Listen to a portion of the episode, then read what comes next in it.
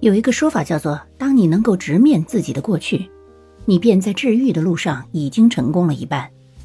那么，我们来听听知名心理学家又是如何阐述与过去和解这件事情的。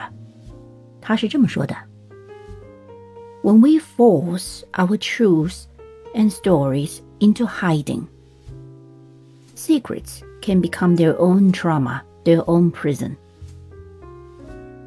当我们强迫自己掩盖事实、逃避过去时，这些秘密会成为一道永远的创伤，一座囚禁自我的监牢。Far from diminishing pain, whatever we deny ourselves, the opportunity to accept becomes as inescapable as brick walls and steel bars. When we don't allow ourselves to grieve our losses, wounds, and disappointments, we are doomed to keep reliving them. 这丝毫无法减轻痛苦。我们越是否定自我，我们越是无法和过去和解。就像铜墙铁壁般，我们将禁锢其中。